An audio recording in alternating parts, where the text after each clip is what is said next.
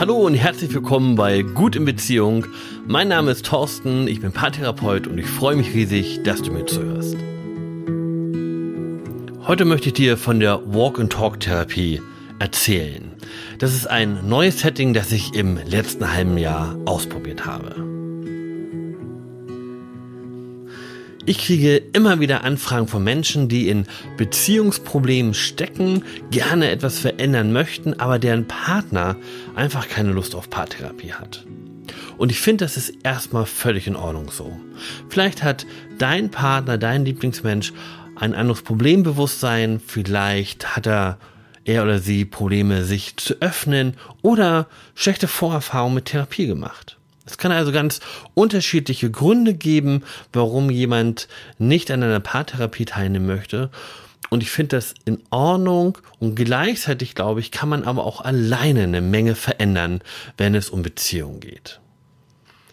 In einem meiner Podcasts habe ich vor einiger Zeit erwähnt, dass meine Arbeit auch grüner werden soll. Ich möchte mit meinen Klienten, mit denen ich arbeite, mehr in die Natur, mehr raus. Ich will mehr Workshops machen. Und ich habe mir überlegt, dass ich auch mit Menschen, die ohne ihren Partner einen Bedarf an Beratung haben, in die Natur gehen könnte. Und die Walk-and-Talk-Therapie bietet ein super Setting, um genau das umzusetzen. Ich habe also das im letzten halben Jahr erprobt. Ich war mit mehreren Menschen ähm, draußen weit unterwegs und habe dort beraten und möchte kurz erzählen, wie das gelaufen ist die, diese Erprobung, die fand im Winterhalbjahr statt und da hatten wir erstmal erschwerte Bedingungen. Es wurde viel früher dunkler, es war gar nicht so einfach, Termine zu finden, wenn ähm, Menschen berufstätig waren.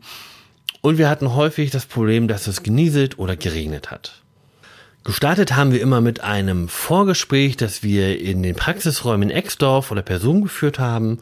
Und dann haben wir uns an ausgewählten Waldgebieten verabredet und sind ungefähr eine Stunde lang nebeneinander hergelaufen und haben geredet. Wir sind immer auf einem Rundkurs gelaufen. Das heißt, dass wir immer da, wo wir gestartet sind, am Ende auch wieder rausgekommen sind. Und natürlich war es wichtig, dass wir wetterentsprechend gekleidet sind. Und wenn es in Strömen geregnet hat, ähm, dann haben wir uns entweder untergestellt oder wir haben auch mal ähm, eine, einen Termin ausfallen lassen. Und gerade bei den Wetterbedingungen habe ich mich immer nach meinen Klienten gerichtet, denn die sollten sich ja wohlfühlen, wenn sie mit mir durch den Wald laufen. Und wenn sie das nicht können, weil es in Strömen regnet, ähm, dann ist es auch vollkommen okay, wenn wir einen Termin verschieben.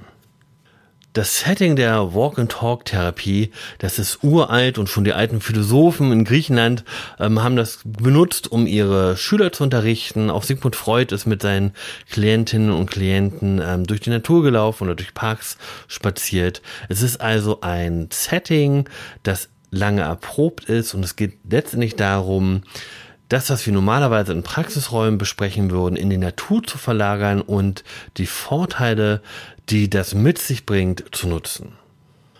Und es gibt da drei Bereiche, die sozusagen zusammenfallen und sich gegenseitig ergänzen. Das ist das Laufen, das Gehen und das ist der Aufenthalt in der Natur und natürlich auch das Beratungsgespräch, das wir da führen.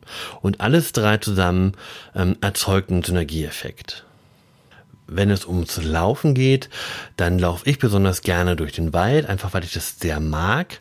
Ähm, und es geht beim Laufen nicht darum, irgendwie Sport zu machen oder ins Schwitzen zu kommen, sondern es geht darum, in Bewegung zu sein, gut ins Nachdenken zu kommen und um Stress abzubauen.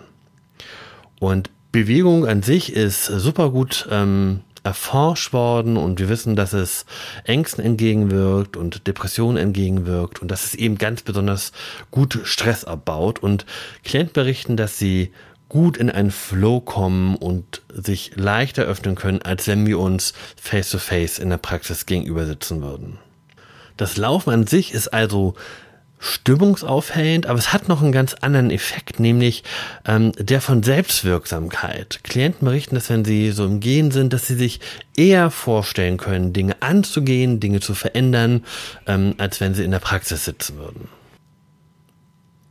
In der Natur zu sein ist für viele Menschen ja schon eine Form von Selbstfürsorge. In Umfragen, ähm, wenn es dann darum geht, was tue ich denn, um Stress abzubauen, geben viele Menschen an, dass sie gerne irgendwie in der Natur unterwegs sind, um genau das zu erreichen. Also nicht nur Laufen baut Stress ab, sondern auch allein der Aufenthalt in der Natur. Und auch das ist gut erforscht. Wir wissen, dass der Blutdruck sinkt, dass das Immunsystem gestärkt wird, allein dadurch, dass wir in der Natur oder im Wald unterwegs sind. Und das liegt häufig daran, dass ähm, wir die Terpene, also die Botenstoffe ähm, und Harze von den Bäumen einatmen und dass das eben eine große Wirkung auf uns hat. Im Wald zu sein ist also beruhigend und baut Stress ab. Und mir ist es besonders wichtig, dass wir nicht nur in einer Kiefernmonokultur unterwegs sind, sondern dass wir irgendwo unterwegs sind, wo der Wald, die Natur möglichst naturnah ist, äh, damit der Effekt möglichst hoch ist.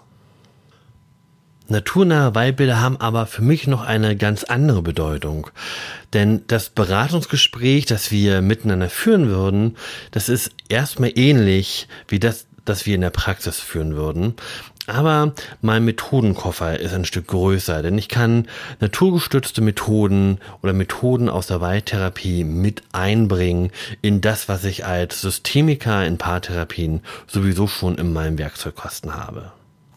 Es gibt also ganz wenig Methoden, die ich nur in den Praxisräumen anwenden kann, aber es gibt eine Menge Methoden, die ich draußen in der Natur anwenden, aber eben nicht in den Praxisräumen umsetzen kann.